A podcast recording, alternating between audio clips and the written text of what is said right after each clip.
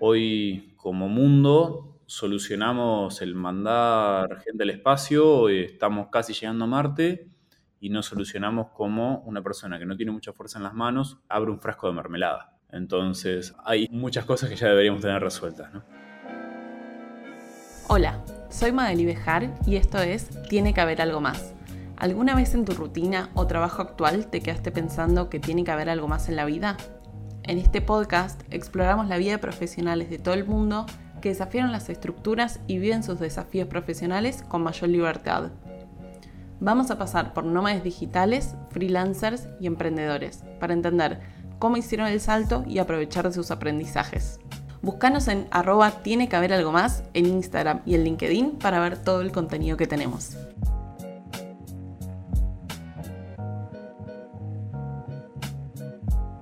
Estabas escuchando a Gabriel Marco Longo. Él es ingeniero en sistemas de Argentina. Es fundador y CEO de Incluyeme.com, una empresa B que es la primera compañía en Latinoamérica que apunta a mejorar la empleabilidad de personas con discapacidad. Ya ayudaron a más de 1.300 personas a conseguir su trabajo y él también fue nombrado joven líder global por el Foro Económico Global. Espero que disfrutes esta historia porque es espectacular.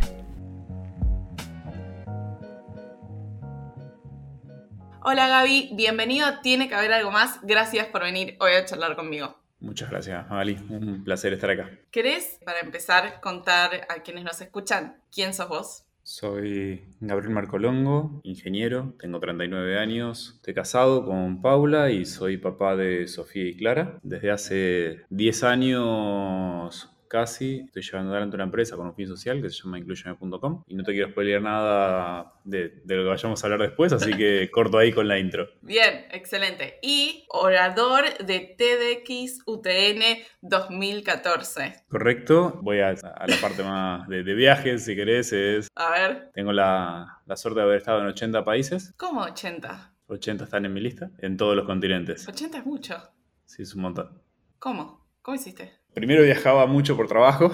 Antes trabajaba en una empresa de consumo masivo y seis meses al año prácticamente estaba fuera de Argentina. Entonces, primero viajaba mucho a América Latina y tuve la posibilidad de conocer, casi todos los, países de, América Latina y después empecé a viajar afuera. No sé, me tocó viajar y estar trabajando en Filipinas. Entonces aprovechaba y tal vez tenía que quedarme, hacer una escala en Qatar y en lugar de hacer un tocar y irme, trataba de, extender esa escala un día y poder salir y, conocer y, haciendo eso varias veces. Pude conocer bastante y después por otro lado me tomé seis meses sabáticos para de mochilero junto con ese entonces mi novia y hoy mi señora hacer eh, un viaje por casi 30 países en todos los continentes. O sea, lo, que quería ver era eh, las siete maravillas del mundo. Ya había visto dos y bueno, faltaban otras cinco y las pude cubrir. ¿Cuál fue el país que más te llamó la atención de todos los que estuviste? Ah, imposible. De, casi todos los países algo me llamaba la atención. Creo que Japón es un país que me vuelve la cabeza en, muchas cosas. La, cultura está súper presente. hay, hay, muchos países donde tal vez vas a lugares que, que notas que cambiaron mucho por el turismo, ¿no? Y creo que Japón es como, así es y la gente es súper amable y todo, pero tenés, eh, está cruzada por un montón de cosas, ¿no? Me pasaba en, Kioto de, caminando geishas por el centro de Kioto y decís, wow. Eh, y, los postres japoneses, que son muy feos para el paladar occidental. Eh, y nada, y la gente como, mira, esto es así, no, no, me voy a cambiar como somos por, por una utilización de, de, de gustos, nada, digo, hay, cada país tiene, creo que un montón de cosas de las cuales puedes aprender, de la gente y, de lugares. Está bueno llegar ahí tal vez con una mirada de aprender y no decir esto debería ser así, así, así, sino decir, wow, un poco la, visión de un niño de sorprenderte por, por cosas chiquititas tal vez, ¿no? Re. Tu vida cambió mucho de viajar a 80 países, relación de dependencia, como chilero a emprendedor social. ¿Extrañas los viajes? Sigo viajando. Y una de las cosas que, me llamó la atención eh, y que no lo esperaba es al primer año de, crear Incluyeme, el gran objetivo era sobrevivir, ¿no? hacer algo y probar de que lo que estábamos haciendo agregaba valor y, no terminar viviendo abajo de un puente. Por suerte funcionó y el año 2 eh, lanzamos operaciones en Chile, entonces fue como decir, wow, primer viaje de negocios a Chile que el presupuesto era ínfimo, este, nada, vas cambiando mucho, ¿no? La, visión del, bueno, qué es importante, qué no. Después, para lanzar a México, estuve viviendo casi cuatro meses en, México para lanzar allá, que conoces distinto una ciudad como la Ciudad de México al estar viviendo versus al, al tal vez ir y volver por, por viajes de, negocios. Y también acá me, pasó de, a raíz de lo que hago en Inclu, terminé en lugares como Arabia Saudita, invitado a contar sobre Incluyen en, el Miss Global Forum, donde eh, habría Bill Gates. Nos invitaron a, como una sesión de un backstage donde estaba Bill Gates y bueno, estaban presentando a toda la gente que iba a hablar y se hi, I'm Bill. ¿Viste? Como decir, sí, sí, te conozco, o sea, yo tengo que decirte que soy Gabriel, o sea, está claro que sos Bill Gates. Nada, tenemos inversores en, en Dubái, entonces tuve la posibilidad también de, viajar muchas veces para allá. Como, lo que más tal vez me, limitó fue la pandemia, sin dudas. Y hoy la logística de viajar con familia es definitivamente más compleja que, bueno, agarrar mochila y me fui, ¿no? ¿Cuánto tienen tus chicas? Tiene Sofi tres años y medio y Clary seis meses, muy claro, Son re chiquititas. Igual a Sofi la, la, hicimos viajar un montón. Estuvimos viviendo tres meses en México hace un año, como que, y la gorda, nada, le, gusta viajar. Algo le acostumbramos. Muy bien, excelente. ¿Querés contar qué es incluyeme.com para que la gente sepa de lo que hablamos? Incluyeme.com es una empresa B, o sea, es, una empresa que, persigue un fin social, eh, donde entendemos el lucro como un medio para lograr un fin. Somos una empresa que trabaja por lo que es la inclusión sociolaboral de las personas con discapacidad en América Latina. ¿Por qué inclusión sociolaboral? Es Hoy tenemos 3 de cada 4 personas con discapacidad que están desempleadas y hay muchas personas con, discapacidad. Digo, hoy viven 85 millones de personas con, discapacidad en, toda la región y esta tasa de desempleo hacen de que 30 millones estén desempleadas. Esto es toda la población de Perú, imagínatela como personas con discapacidad desempleadas. Entonces, trabajamos fuerte en tratar de, de mejorar eso y adicionalmente trabajamos en el, bueno, cómo hacer o para que la persona consiga trabajo y, que una vez que consigue trabajo eh, pueda mantener ese empleo y, mejorar su vida, o también en, temas más de, educación y, ahí hacemos eh, actividades formativas. El año pasado formamos en conjunto con la UTN a más de 1.600 eh, personas con discapacidad en tecnología, entendiendo que si formás en aquello que el mercado laboral está demandando, tenés muchas chances de, de que la persona pueda mejorar su, su vida ahí y, poder conseguir un empleo rápido, ¿no? Entonces, ahí trabajamos mucho y hacemos otras locuras. Y hoy me tiene unas 220.000 personas con discapacidad registradas. Somos por lejos la, mayor base de datos de, personas con discapacidad que se encuentran buscando un empleo. Trabajamos con 500 empresas de, todo tipo de industrias y hacemos proyectos que, son medio una locura. No sé, este año junto con Google vamos a formar a 600 mujeres con discapacidad en tecnología. Eh, hace un año trabajamos con Naciones Unidas para ser la empresa que hace hunting de personas con discapacidad para la Secretaría General de la ONU, cosas muy locas en, todo este camino. Me parece una, maravilla esto. Y una de mis preguntas iba a ser lo de la ONU. Contame, vamos a empezar desde atrás. Contame cómo es que vos terminás haciendo el hunting para la ONU. No tiene ningún sentido esto. No sé. no, y, y por qué no sé es, nos vinieron a buscar en este, en este recorrido creo que nos, pasaron un montón de cosas eh, loquísimas, ¿no? digo, año 2020, pandemia, nadie contrataba a nadie. Ahora imagínate personas con discapacidad, o sea, aún más difícil. Pasamos de tener como un muy buen primer trimestre a que se nos caigan por completo ventas en, el segundo trimestre, tratar de, hacer lo imposible por, por sobrevivir y, junto con todas las personas de, de Inclu, decir, bueno, tenemos que llegar a la otra orilla y, estamos todos juntos tirando para el mismo lado, a tener el mejor diciembre de nuestra historia en ese momento, que Naciones Unidas nos manda un correo de decir, esto es verdad o es un spam, una estafa nigeriana, algo así, claro, que decís esto con realidad y nos decían, no, miren, eh, nos recomendaron que para buscar talento de personas con discapacidad en América Latina trabajemos con, ustedes, eh, armamos un proyecto en conjunto y, de ahí empezamos a, trabajar. Ya venimos trabajando también con el Banco Interamericano de Desarrollo, entonces de ahí ya como que vas sumando cierto cocardas o, o validaciones. Y nada, terminamos en eso y cuando nos pasan los requisitos era, mira, queremos sentirte las expectativas de que son pocas las personas que podemos encontrar que en 2020 están dispuestas a relocalizarse a Nueva York, que era como la capital del COVID, bueno, era anda ahí, que hablen tres idiomas, que tengan posgrado y que, bueno, un millón de requisitos. Y conseguimos a siete mujeres, cumplían con todo. Una chica en, Chile que fue la primera mujer con discapacidades en eh, ser becada para estudiar en eh, NYU. Un perfil tremendo, hablaba chino nativo, español nativo inglés bilingüe eh, y estaba aprendiendo francés. O sea, todo esto siendo prácticamente ciega, como tremendo. Eh, bueno, y así otros seis casos más. Y fue decir, bueno, ok, están. Y, empecé a trabajar con, Naciones Unidas para, seguir apoyándolos en. Tiene un montón de cosas hacia afuera de Naciones Unidas y decían, bueno, necesitamos coherencia, ¿no? Y, y hacia adentro, tratar de que más personas con discapacidad sean parte de la ONU. Impresionante. Me encanta esta historia. ¿Querés contar un poco esto de, para la gente que no conoce tanto qué es una empresa B y cuál es la diferencia como con una ONG? Quiero que, cuentes cómo ves vos el rol de las empresas B en el mundo y cómo es el modelo de negocios de Incluyeme porque no es una ONG. Las empresas B somos empresas que medimos lo que se llama nuestro triple impacto, que es nuestro impacto ambiental, nuestro impacto social y nuestro impacto económico tenés que pasar por todo un proceso de, medición de estos indicadores y hay un puntaje mínimo que tenés que lograr. Entonces, si vos lográs, en base a las actividades de, tu empresa, cumplir ese puntaje mínimo, te permite certificarte como empresa B. Hay un montón de, empresas B en el mundo, son, son más de mil, y tenés empresas como muy, muy grandes, donde tal vez vienen más del mundo tradicional de, empresas y otras que ya nacen con la idea de, mira, yo quiero ser una empresa B y, hay ejemplos de empresas que son espectaculares, ¿no? Haciendo cosas que decís, wow.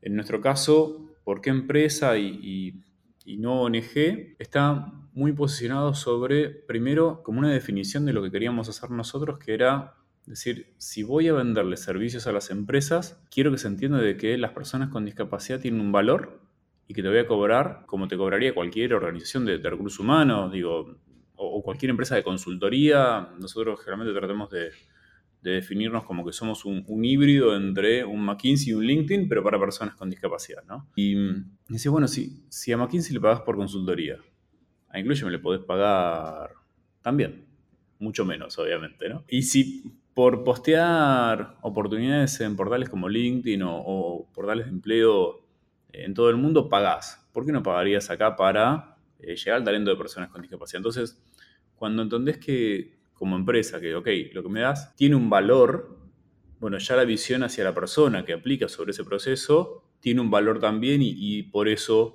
fuimos por, por, ese lado. Y por otro es, trabajando más en el mundo corporativo, me había pasado de conocer un montón de ONGs que tenían causas espectaculares como propósito y todo, pero el tema es que si no logras financiar bien tu propósito, te diluís o, muchas veces te, te terminas fundiendo, ¿no? Entonces, es todo un desafío financiar la misión. Yo creo que el haber hecho esto bajo una lógica de empresa y, también meterle mucha cabeza a procesos y, a la calidad con la que hacemos las cosas, nos permitió escalar y hoy está presentes en 10 países de América Latina. Totalmente, porque después una ONG no puede tener roles profesionales, que es lo que se necesita. O sea, jamás podría tener un ingeniero ayudando como voluntario a largo plazo, haciendo un montón de horas. Todas las personas que trabajan en Incluyeme son rentadas. Digo, no, critico el, modelo de, voluntarios, ¿eh? creo que, a muchas organizaciones le, funciona y, está bien que, muchas personas digan, mira, yo estoy para, para hacer un voluntariado en una etapa de mi vida. El tema de lo que decís vos es súper, ¿cómo te puedo decir?, razonable. Él, no puedo ser voluntario toda mi vida, ¿no? O sea, es como, tristemente voy a, comprar algo a un local y no puedo pagar con abrazos. Entonces, desde ahí tenés que, pagar y nosotros pagamos salarios eh, súper competitivos, o sea, como que no, es decir, ah, bueno, por hacer esto te, te pago menos, no, no, es, mira, si queremos buscar a las mejores personas hay que pagarles. Exacto, sí. Eso creo que, es lo más interesante de las empresas de impacto, ¿no? Como trayendo profesionales y talento súper capacitado, pero que además, si le combinas con una buena misión encima, ahí es cuando le puedes ganar a cualquier competidor que hace Sí, digo, tenemos gente que viene de, trabajar en empresas gigantes, de bancos hasta automotrices y, decís, no sé si no hubiésemos tenido esta misión, si una pyme X hubiésemos tenido la posibilidad de, atraer este talento, ¿no? Yo creo que no. No sé de caso ustedes, ¿no? Pero en general, yo lo vi trabajando en una empresa B en San Francisco, veía cómo la misión alineaba y atraía gente que estaba mucho más allá la conversación de la misión que, que en cualquier otra empresa. Sin duda. ¿Y cómo es ahora el modelo de negocios de ustedes? Nunca le cobramos nada a las personas con discapacidad. Nuestra única fuente de ingresos es vía la venta de servicios a empresas o, en este caso, organizaciones que dicen, mira, yo quiero llevar adelante este programa en conjunto con Incluyo. No sé, con la Corporación Suiza de Desarrollo y, el Banco Interamericano de Desarrollo, dijimos, vamos a trabajar en formar a más de 1.600 personas con discapacidad en tecnología y esto, desde otro lado, también trabajamos con muchas empresas que sponsorearon este proyecto y la idea es que les sirva a estas empresas como pipeline de, aplicantes con discapacidad para las búsquedas que tenían abiertas. Y ahí salimos como fuerte con un partner académico, que es, la Universidad Tecnológica Nacional en la Argentina, a, formar.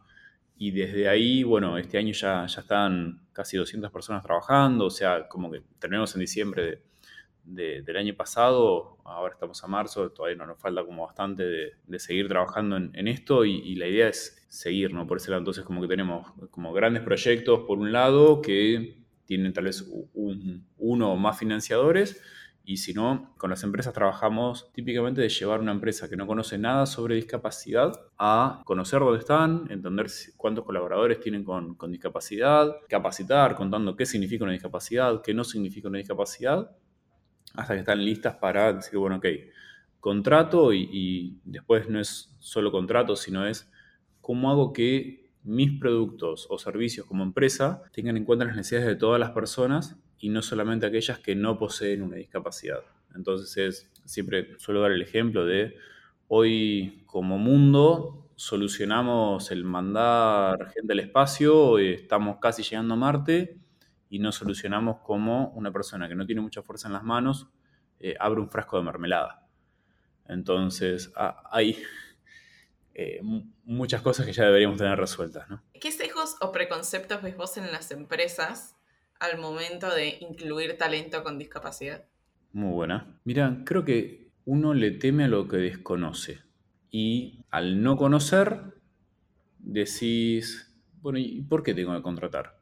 alguien. O, tal vez hay un imaginario de las personas con discapacidad son y puntos suspensivos. ¿no? Y ahí completarlo con son todas buenas o son todas con tal tipo de discapacidad o lo que sea. ¿no? Y, lo que tratamos de decir es, mira, por lo general a nivel mundial, 15% de las personas que viven en el mundo, o sea, más de mil millones de personas, tienen una discapacidad. Entonces, primero te garantizo que ahí tenés muchísima diversidad. Después, 80% de las discapacidades se adquieren en edad laboral. Es decir, la gente muchas veces no nace con una discapacidad, sino que la adquiere en algún momento de su vida. Y eso implica muchos cambios a nivel de, la vida de la persona, primero la aceptación de esa discapacidad, después de cómo convivir con, la discapacidad y después del resto de la sociedad que tal vez no posee una discapacidad. Es decir, bueno, ¿y, cómo empezamos a eliminar barreras? ¿no? Que, tenés barreras que son de, o sociales o del entorno. ¿Qué son barreras del entorno? Es vivir en una ciudad que tiene veredas o, aceras, depende de dónde esté, dónde hable, pero como muy desiguales. Bueno, ahí por diseño le limitaste la posibilidad de que una persona que sea usuaria de silla de ruedas pueda moverse por, por la vereda. O donde tenés tal vez todo eso resuelto y tenés una rampa, si tenés un auto tapando esa rampa, ¿qué pasa? Un montón. Otra vez le pusiste una barrera a alguien, ¿no? Entonces, esas son barreras como del entorno. Barreras sociales son la persona que desconoce, por un lado, cómo tratar a alguien que, por ejemplo, no sé, tiene una discapacidad auditiva. Pasaba que cajeros de supermercados le gritaban a una persona sorda. Vas a ir sin escucharte. Eh, ¿Por qué sorda? Entonces, lo mejor que puedes hacer es mirar a la persona, este, hablarle de frente y modular lo mejor posible. Y si aún así no te logras comunicar, escribí en un papel lo que querés decir, la persona te puede escribir y, bueno, ahí es donde vas eliminando barreras. Esas barreras están presentes en toda la sociedad y las empresas son parte de esa sociedad, entonces quienes trabajan en empresas muchas veces arranca con, con ese desconocimiento que es lo que es, no, no, ponemos en nosotros ahí un juicio de valor, decir, ah, no, deberían conocerse, no, no, mira, la sociedad desconoce y, y tal vez ahí nuestra tarea muchas veces es contar de qué se trata y contar por qué creemos que como organización, si hoy no estás contratando personas con discapacidad, estás dejando un montón de talento afuera. Lo mejor que puedo hacer como empresa es buscar el mejor talento disponible en el 100% de la población y no solamente en un 80%, 85% que no posee una discapacidad. Nada, salir a buscar el mejor talento. ¿Por qué crees que nos cuesta tanto incluir lo que es diferente? Que en este caso puede ser discapacidad, pero pasa con todo, ¿no? Lo que no es igual a uno mismo ya no lo consideras mucho. No soy psicólogo, ni sociólogo tampoco, como para poder decir, ah, no, bueno, mira, se, entiende que las causas son estas. Creo que la, la mejor definición que tengo de esto es algo nos pasa en nuestras vidas cuando crecemos que hace que empecemos a tratar de encasillar cosas. Y depende cómo encasillemos, es cuán abiertos somos como personas o no, ¿no? La veía a Sophie, mi, mi nena más grande, jugando. Y un nene juega con otros nenes. Eh, y van y juegan y, ah, tal, tal una cosa, tal otra, bla, bla. No tenés la mirada muchas veces de él, bueno, tal es de esa forma, entonces, mira, vino a jugar conmigo. Y, y, tal vez hay dos categorías, ¿no? En ¿quiere jugar conmigo o no quiere jugar conmigo? Hay un, video bastante conocido que es, se llaman Los ojos de, un niño y son madres y padres con eh, niños y niñas mirando videos de gente haciendo moriquetas con las bocas, ¿no? Como caras graciosas y todo. Y están separados como por un telón. Entonces le va mostrando el mismo video y ambos se ríen de, bueno, quien está haciendo moriquetas, se ríen. Y eh, en un momento, entre las personas que hacen moriquetas en, el video, empiezan a aparecer personas con discapacidad haciendo caras y con parálisis motrices haciendo caras, en muchos casos. Y lo que notas es que los padres y las madres como que miran y dicen, no sé si está bien reírme de esto. Y los niños que están al lado se siguen riendo a carcajadas, porque sigue siendo una persona que está haciendo moriquetas. Entonces, ¿qué nos pasa cuando vamos creciendo, que empezamos como a tener ese encasillar? Creo que tal vez un poco es educación de los padres y cosas que le transmitís y otras que no sé. Quiero ser optimista en dos cosas. Primero en que por suerte cuando me pasa de, eh, incluso una empresa de gente mucho más joven que yo. Yo soy la pésima representación de cómo es la, gente que trabaja en Inglu. somos 95% mujeres trabajando en Inglu y milenios. O sea, creo que hay dos personas más grandes que yo en Inglu, pero estoy ahí. Y hay la visión de decir, ¿por qué esto es así? Y no me gusta, y voy a cambiarlo. Bueno, en esas generaciones, ¿no? Digo, muchas veces dice, ah, porque los milenios tal cosa, no sé, digo, cada generación dio sus batallas.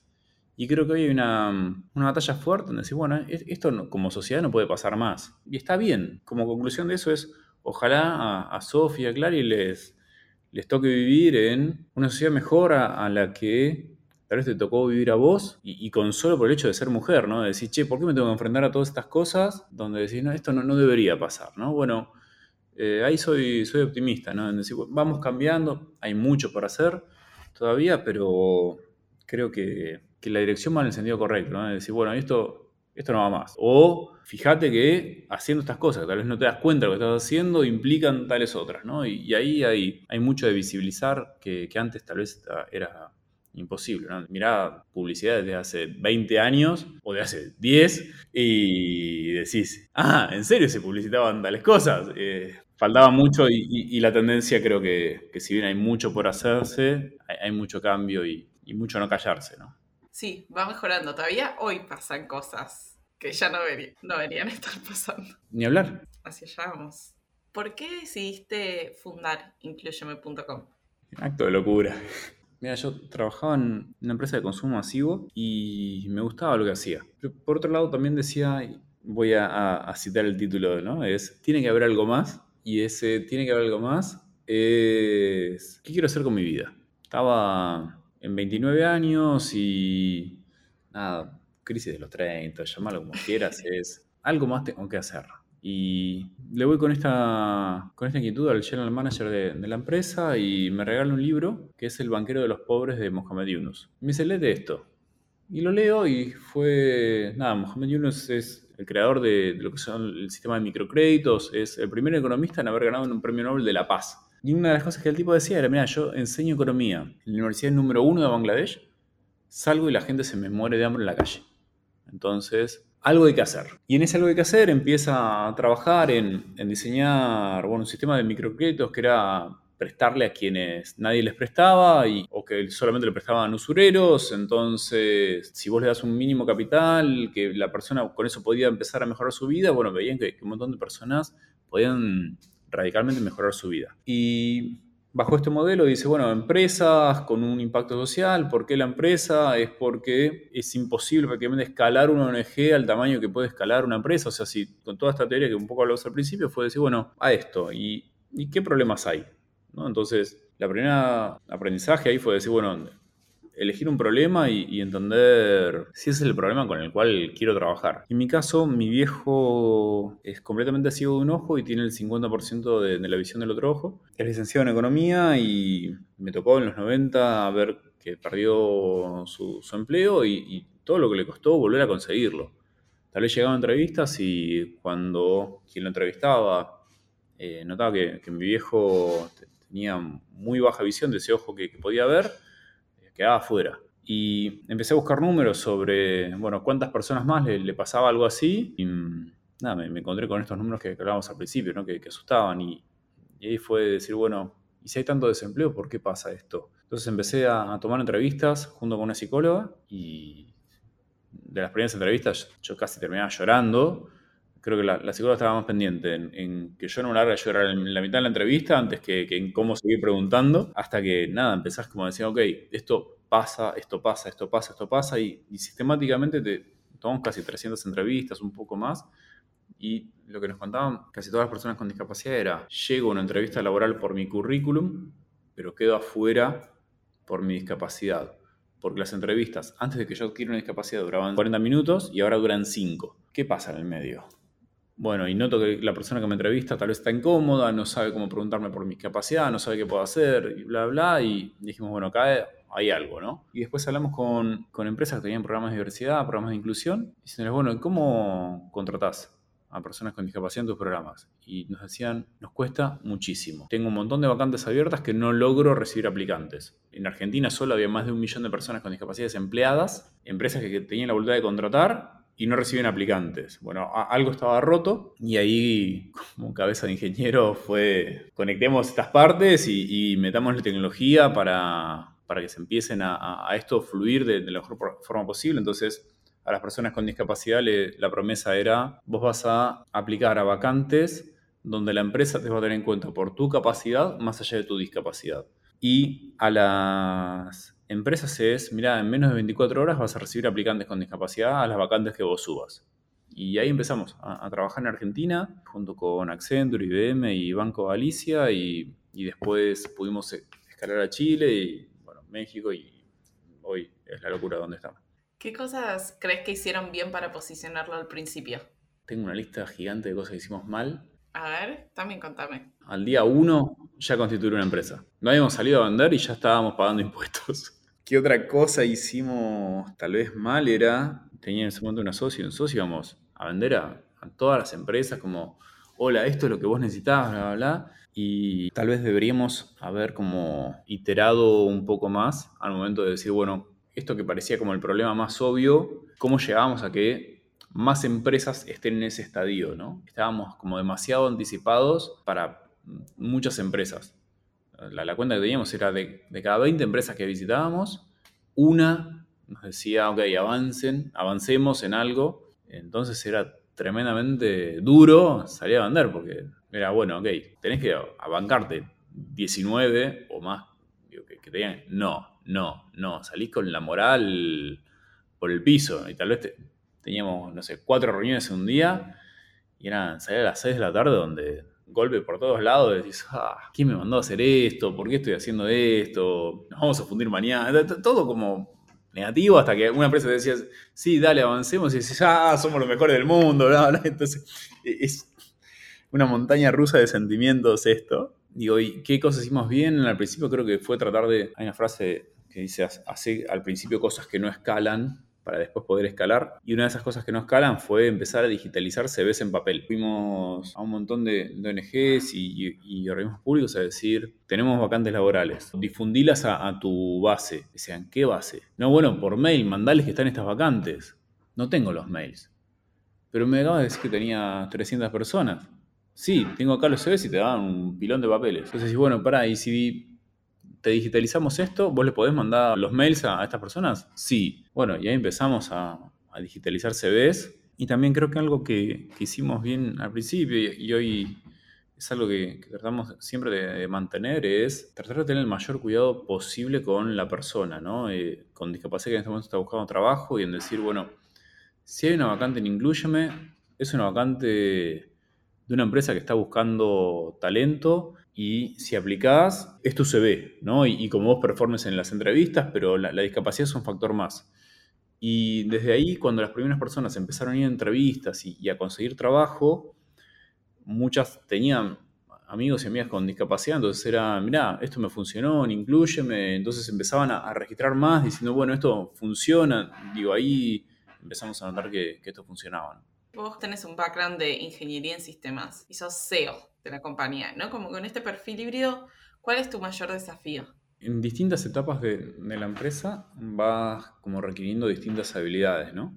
Al principio era hacer todo, prácticamente. A la noche mejoras en el portal, a la mañana ventas y cerrando el día tratando de facturar y cobrar todos los sombreros puestos. A medida que, como organización vamos creciendo, tenés que ser mucho más estratégico en, dónde te metes. O sea, tuve la posibilidad de estudiar un posgrado en emprendedorismo en Babson College y en emprendedorismo social en Stanford. Y este año estoy haciendo, becado por el Foro Económico Mundial, un posgrado en liderazgo en Cambridge. Y es tratar siempre de aprender a cómo ser un mejor líder y confiar mucho en, las personas que, hoy trabajan en Inclu. O sea, creo que tengo la, posibilidad de tener un equipo espectacular que, que, laburan increíble y muchas veces tratar de correrte del medio y no estorbar, ¿no? O sea, deja que la gente haga lo que, sabe hacer, lo que le apasiona y tal vez puedes tener una opinión y decir, mira, me parece que esto es mejorable por esto, o mira qué bueno que lograste esto, y tratar de que cada una de las personas pueda dar lo mejor de sí y quitar barreras, ¿no? Ese que, soy más mi laburo y, tratar de, aportar más visión y cosas donde decís, bueno, mira, podemos hacer tal cosa y, hay algunas que parecen increíblemente alocadas. Che, este año tenemos que formar a 1.200 personas con discapacidad, que era el objetivo inicial en tecnología, fue, no, sé qué estás consumiendo, pero deja de hacerlo, era como, bajate de ahí, eh, era, no, no, tenemos que, podemos, hablar, tenemos esto, y, es un poco empezar a, animarnos que, que podemos. No sé, dicen que que el éxito es perder el control de las cosas en la dirección correcta. Y eso tratamos de, hacer bastante. ¿Y con qué cosas se encontraron? Cosas que no esperaban tanto en la parte de educación o en la parte de retención de talento, como que una vez en las dos puntas que no es conseguir el trabajo. En la parte de educación tenemos que trabajar con las consecuencias de un sistema académico que en América Latina tiene muchas oportunidades de mejora. Y cuando hablo de muchas oportunidades de mejora es hasta antes de la pandemia, la forma en la cual se enseña en la academia es la misma que se enseña hace 200 años. Cambió el mundo, ¿no? Y, creo que también lo que desnudó la pandemia fue muchas falencias a nivel docentes, por un lado, donde decís, bueno, tengo que dar una clase por Zoom. Brecha tecnológica, ni siquiera digital ahí, gigante. Y también lo que desnudó es, bueno, la, precariedad donde viven muchísimas personas en, América Latina que decían, bueno, hoy todos los estudiantes tienen que conectarse a tales clases por Zoom. Mirá, no tengo una computadora en casa, no tengo internet en casa, tengo que usar un celular y me quedo sin datos para poder ir a una clase de Zoom. O sea, hay mucho ahí y a esto sumarle tener una discapacidad, ¿no? Entonces, lo que te hace es que, tengas más barreras y en muchos casos, al momento de de buscar un empleo esa persona, donde tuvo que pasar por un sistema educativo que,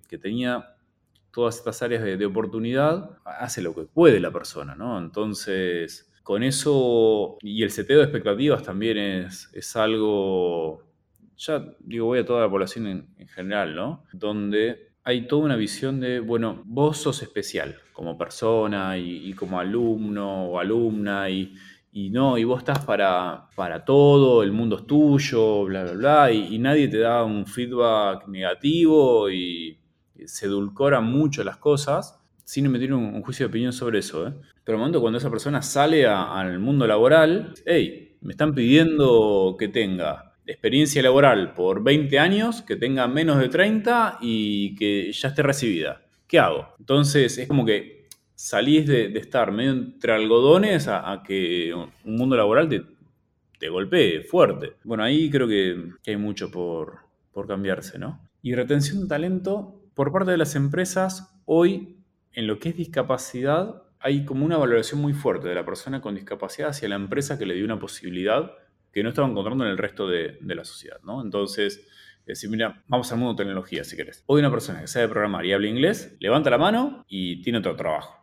O, ni levanta la mano, abre su casilla de correo y tiene tres ofertas laborales por día prácticamente. E, es un nicho de, de un mercado que está súper caliente, hay como infinita demanda de talento y, oferta muy limitada. En el resto de, la sociedad te encontrás con que esa burbuja no, no, existe. Fuera de lo que es el mundo de la tecnología, hay mucha gente que viaja infinitas horas hasta poder llegar a un trabajo que no le gusta, le paga muy mal y después tiene que volver a su casa eh, y hace lo que puede, ¿no? Y, ahí es donde está la mayor cantidad de la población de, de América Latina por lo menos, ¿no? Entonces, cuando tenés, primero, digo, si tenés una discapacidad, el, gran objetivo es tener un trabajo. Y una vez que lograste ese trabajo que no te, no, te lo daba la, como la sociedad en general, decís, bueno, acá valoro lo que tengo. Tengo como mucho para, para, agradecer a esta empresa que me está dando una oportunidad y, por lo general se trata de, hacer carrera ahí adentro. Y también lo encontrás en el mundo de tecnología, donde tenemos gente que hoy son programadores senior, entraron a trabajar hace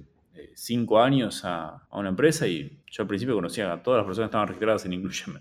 Hoy ya no. Y me mandaron un mail de, che, Gaby, me están llamando para esta posibilidad, me parece que como una oportunidad súper buena, no sé si, me quiero cambiar, mirá que yo acá estoy hace todo este tiempo, este, me formé acá, tengo como, nada, un espacio ganado, Estamos hablando de un programador que habla inglés y digo, eso, salí de ahí, por lo general es, haya esta oportunidad, nos vemos. Digo, hay todo un tema de, tal vez de valorar a quien te dio una oportunidad al principio, ¿no? Y, y eso al nivel de retención te, ayuda un montón. Está bueno. ¿Te acordás alguna de tus historias preferidas de gente que pasó por Incluyeme? Anécdotas con, con esto es tal vez no, no tomar en cuenta la escala de lo que hacemos. Estábamos con, con Santi, que, es el eh, director comercial de, de Inclu, estábamos en, Chile y teníamos que movernos de una reunión a la otra, entonces vamos al metro de Chile, eh, sacamos un, ticket cada uno y ambos vemos que la persona que nos atiende en la, en la boletería tenía una, una, discapacidad motriz. Salimos cada uno con el ticket y me dice, che, ¿viste? Le digo, sí, qué bueno, ¿eh? Hacemos dos pasos y los dos como que frenamos, nos miramos y dijimos, para estos metros de Chile son clientes nuestros. Volvemos los dos. Flaco, te hago una pregunta. ¿Hace mucho trabajas acá? No, hace tres meses. ¿Y cómo conseguiste trabajo acá? No, por una página, se llama Incluyeme, qué sé yo. Mira qué bueno, buenísimo. Nada, nos fuimos diciendo. Otra, en un aeropuerto, viste que en el momento de, antes de, hacer migraciones te chequean el pasaporte, ¿no? Para entrar a lo que es la zona de embarque. Me atiende un, vigilador en, silla de ruedas, le doy mi pasaporte, me mira, lo tiene y me dice, yo sé quién sos vos. Me dice, vos sos el de la página. Le digo, sí, tengo una página. me dice, sí, sí, me dice, yo estoy trabajando en esta empresa de seguridad gracias a, a ustedes. Buenísimo lo que haces. Y bueno, Gracias, qué bueno que conseguiste. Nada, y, por suerte, tenía tiempo, nos quedamos hablando, che, hace mucho.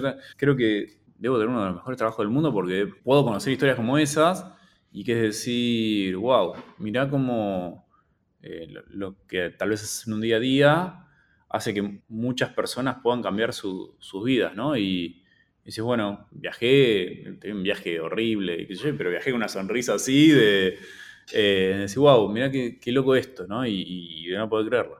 Qué orgullo, hermosas estas historias. ¿Qué se viene ahora para el futuro de Incluyeme? Siempre miramos Europa y, Estados Unidos como, como, benchmark, ¿no? De, decir, ah, mirá, esto lo están haciendo de esta forma, entonces tenemos que eh, ir haciendo, escalando, y bla, bla, Hoy estamos en, distintos ámbitos de discusión con, con, lo que es discapacidad y, sobre todo lo que es eh, empleabilidad e inclusión social, que hacen de que desde Europa estemos hablando con, no sé, logras con una organización de, Austria y nos decían, wow, increíble lo que están haciendo, venite y, o te mando mi directora de operaciones a, América Latina para que aprendan lo que están haciendo. Dentro de, una semana vamos a tener una, hacemos un evento donde hablamos de, distintas temáticas de diversidad e inclusión y lo hacemos cada, cada trimestre, lo, hacemos. Y estamos invitando a, una organización que se llama Open Inclusion, que, están en, Reino Unido y atienden toda Europa y Estados Unidos donde eso, el foco de ellos es marketing inclusivo, ¿no? Estamos trabajando en, varios proyectos juntos y fue para esto que yo lo tengo, te decían, desde Open Inclusion, que dice, yo esto lo tengo en etapa de idea, ustedes ya lo, están ejecutando, tenés un año de, ejecución, no sé, estamos trabajando con freelancers con discapacidad y mejorar la, experiencia de, freelancers con discapacidad en plataformas, sobre todo de, América Latina. Decía, bueno, mira, yo quería hacer esto ahora en Europa, contame, tenemos estas hipótesis y te das cuenta de que ya pasamos por eso hace un año, tal vez porque somos unos salvajes haciendo cosas y como que, eh, nada, ahí vas aprendiendo. Entonces, hoy también creo que estamos como en, un lugar de mucha responsabilidad, donde ya no es solo mirar qué se está haciendo en países del primer mundo, por así decirlo, sino que decir, bueno, acá estamos empezando a escribir el, camino. Es un camino que vas escribiendo con las expectativas de muchas personas de mejorar su vida. Entonces, tenemos que ser muy creativos al momento de buscar soluciones y muy cuidadosos al momento de entender que trabajamos con gente. Entonces, ahí estamos en ese proceso, no sé, digo, la otra vez desde el Banco Mundial estaban lanzando un informe, su primer informe sobre la situación de las personas con discapacidad en América Latina y decían, Gabriel, quiero que, estés vos en el lanzamiento y te vamos a, entrevistar porque nos falta como esa conexión con más, la casuística, ¿no? Que desde el Banco Mundial nos vengan a invitar para que estemos en un evento así, es como, wow, no, me lo hubiese imaginado hace, hace 10 años, ¿no? Y creo que es un poco eso, el, tratar de, seguir buscando soluciones innovadoras para mejorar la vida de, las personas con discapacidad y entender que tal vez las soluciones no, necesariamente están tan hechas afuera, sino que tenemos que, que inventarlas acá. Qué alegría que me da que compañías como ustedes puedan escribir las reglas, porque como latinos siempre estamos mirando lo que hacen los países desarrollados en todo, porque creo que nunca creímos que nosotros podíamos como estar o a la altura o podíamos competir. Entonces ver ejemplos así me parece muy esperanzador para el, resto del continente. Y vértigo, ¿eh? es como... Sí, es mucha responsabilidad. Claro, cambia el juego. Bueno, me encanta. Vamos, vamos por esto. ¿Se te ocurre un podcast y un libro para recomendar? Podcast. Ah, soy muy aburrido escuchando podcast yo. escucho podcast de, negocios generalmente. ¿Cómo cuál? ¿Conoces eh, Morning Brew? Es un newsletter de negocios que sale como, bueno, todos los días. Tiene un podcast, el creador, que se llama The Founders Journal. Súper bueno. Como son capítulos de 10 minutos que tiran la verdad que cosas súper, súper interesantes. Libro. También leo mucho de negocios. Y de negocios y, de, cosas, de cosas que por lo general son aburridas. No sé qué. No... Pero, ¿vos qué te pensás que leemos el resto? O sea, todos leemos lo mismo. No sé, pero cada vez que hablo con amigos están leyendo como temas de ficción o, cosas y digo, bueno, soy. No, no. Acá viene la gente y recomienda cualquier cosa. Así que abiertos, abiertos estas recomendaciones. Como libros y de vuelta, de, negocios tal vez, de negocios y no, negocios. ¿Cómo ganar amigos e influir sobre las personas? De Dale Carnegie me parece... Excelente.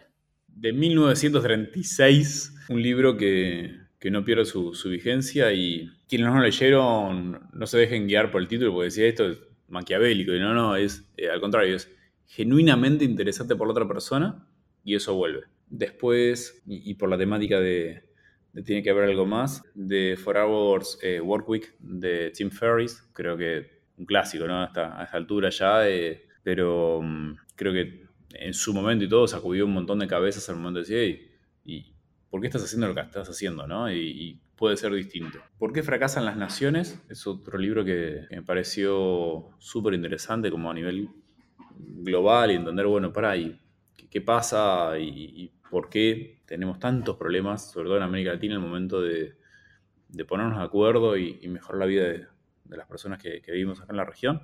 Creo que como relevantes esos. después un montón de otras cosas más, desde microhábitos hasta cómo hablar con niños y que los niños hablen. Ok. Son libros más de crianza y de, paternidad, pero bueno, es para otro tipo de, audiencia. No, está bien, está bien. Acá Somos perfiles 360 que... No, que sí. todo sirve, todo sirve. Sí, sí, sí. ¿Y se te viene a la cabeza algún hábito o rutina que te funcione bien a vos que nos puedes recomendar? Puede ser personal. Sí, sí, personales, tengo un par. El primero, va, y a las noches trato de, de antes de dormirme, tratar de, de tener tres cosas por las cuales agradecer. Yo hago lo mismo. Ayuda, no sé si te pasa, de Sí, ayuda. un montón, eh, a- como a calmar. Soy alguien que a la mañana le cuesta mucho y, y de la noche yo me puedo quedar trabajando a la noche hasta cualquier hora. Y el problema de eso es que me, me acuesto y mi cabeza sigue como pensando entonces como frenar. Y tal vez otra, otra cosa que, que trato de medio mantra es decir, esto no es para tanto. Y el no es para tanto puede ser desde, uh, esto es, mirá qué gran problema, y yo es para, no, no digo estar siempre con él. Bueno, hay cosas más graves o tratar de, de salir de ahí, pero decir, es cortito el tiempo en el que estamos acá. Muchas veces mucho más corto del que nos creemos. Creemos. Entonces, nada, tratemos de darle a cada cosa la, la importancia que se merece, ¿no? Y nos pasa de engancharte con algo y decir, ah, esto, y decís, para, salí de ahí, Gabriel, me, me digo, ¿no? Y, y me cuesta, digo, y, bueno, nada, muchas veces salía a caminar en la plaza y tratar de, de bajar. Otro, algo que me ayuda un montón es a llegar y a, a casa y la sonrisa o la baba cayéndose de, de Clary, o una llegar y tal vez tuve un problema y yo y Sofi me abraza, papi, vamos a la plaza y dale, vamos, y ya está, y, y ahí reseteaste. Eh, otra que es un hábito mío y, y, y es muy de conectarme con quién soy, es tomo mucho mate. Y para mí el mate, nada, viajo y viajo con, con mi mate.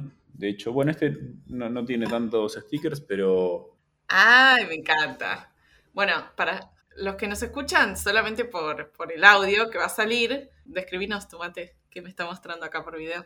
Es un mater que tiene un sticker de, de mi empresa, de inclusion.com, y, y stickers de eh, varios de los países que, de los que viajé en el último tiempo. Trato de... Hay gente que colecciona monedas, lo hice en un momento, pero me estaba pesando mucho la mochila. Eh, de coleccionar billetes que son más livianos. Y ya que viajaba con un mate, dije, bueno, le, pego stickers y, y tengo mi segundo mate lleno de stickers, prácticamente. Una colección y, el ir y, y estar o trabajando en un lugar que, que no es Argentina con mi mate, ya es un disparador de conversaciones. Eh, El ir a una clase y estudiar y, tomar un mate es otro disparador de conversaciones. De, tuve un profesor que me dice, decime que no te estás drogando en mi clase. Le digo, "No, te juro que es como un té, eh, pero más fuerte. Mirá, me pasó de que eh, entrando a un país me, me digan, vení al cuartito este y explícame qué es esto que tenés acá y que tenga que mostrarles de que básicamente esto se, tomaba como un té y que no se fumaba, entonces tuve que, en una computadora que por suerte tenía internet, mostrarles una foto de, de un gaucho tomando mate y era, ah, ok, ¿lo tomás? Sí. ¿Y es como un té? Sí. Ok, andate. Pero en ese momento como, ¿qué, haces con este paquete extraño? Más porque tomo yerba, mate orgánica, entonces da, abre mucho más lugar a sospechas. Eh, y después enterarme que no solamente en Sudamérica se toma mate, sino que tomando mate, trabajando en Dubái, pasa un señor árabe y me dice mate. Le digo, sí, le digo, ¿viviste en Sudamérica? Algo me dice, no, no. Me dice, nosotros en Líbano tomamos mate. Fue Como dato, ¿no? Eh, ¿Cómo tomás mate? Sí, sí, mirá, me muestra y, y toma mate.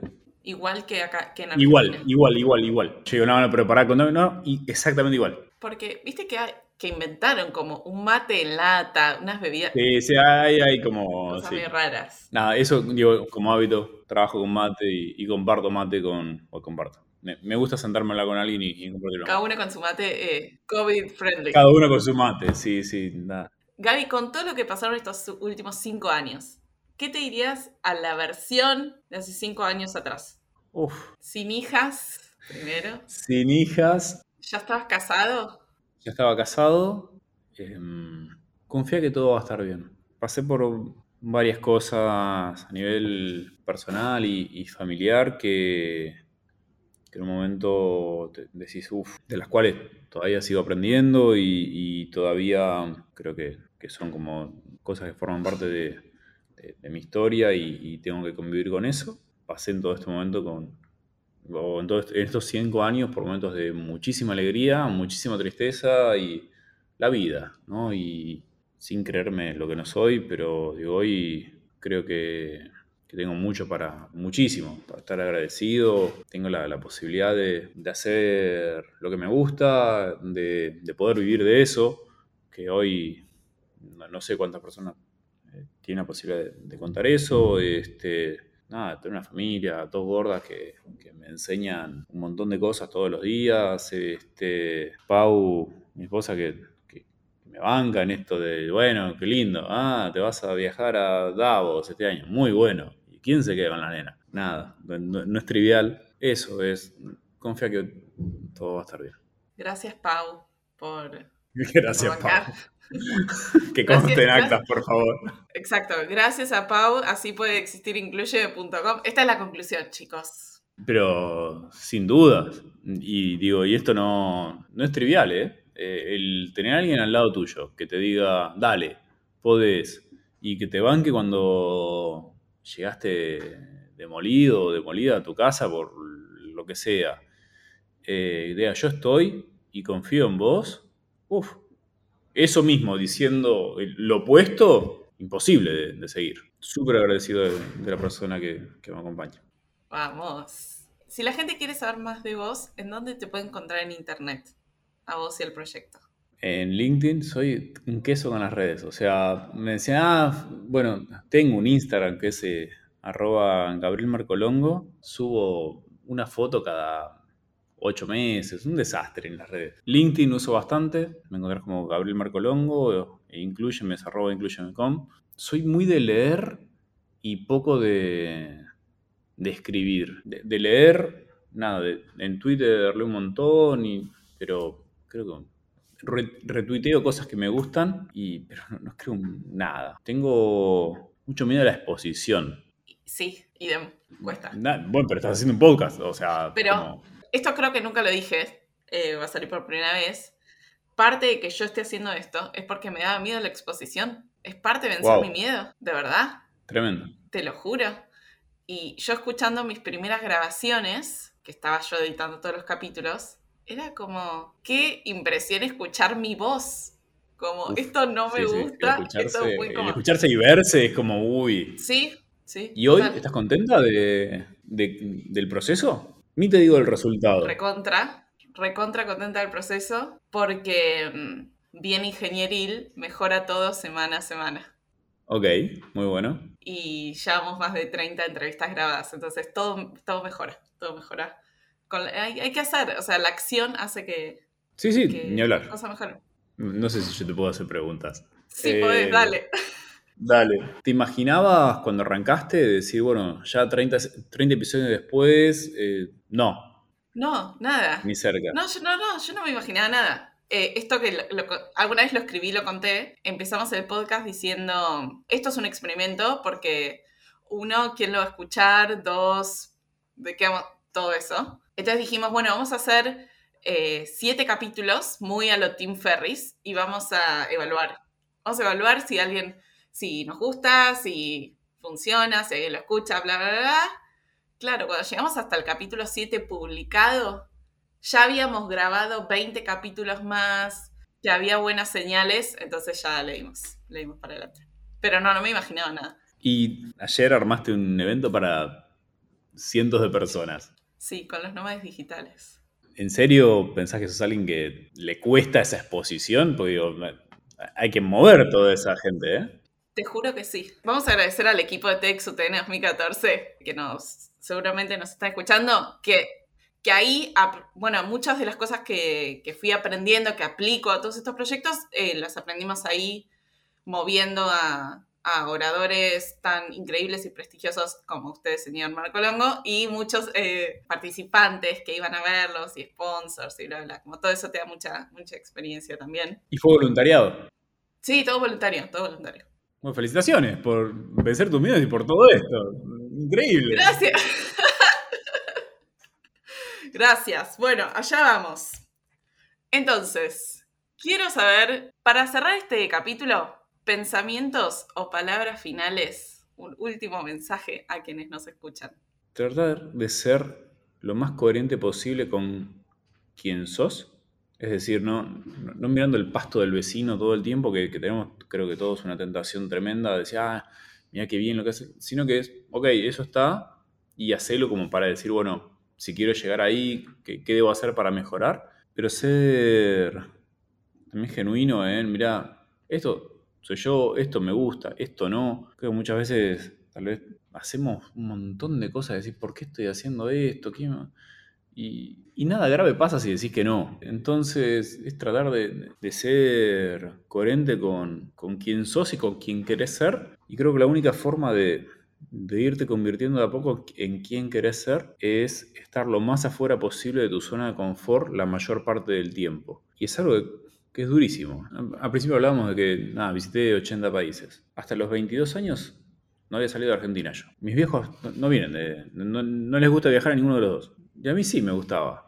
Creo que es de a poco irte animando a, ir dando pequeños pasos en, la dirección correcta, ¿no? o, lo que crees que es la dirección correcta y, saber que el camino de A a B no es lineal jamás. Digo, tal vez otro aprendizaje en esto es, todo es incremental. Muy difícil llegar a, a tener un podcast de 30 episodios y no dijiste, bueno, vamos por los siete primeros y después, bueno, de esto vamos mejorando. ¿verdad? En nuestro caso, en Inclu, hoy estamos pensando en, proyectos que se vienen que son eh, increíbles y decís, bueno, pero para, ¿cómo llegamos a esto?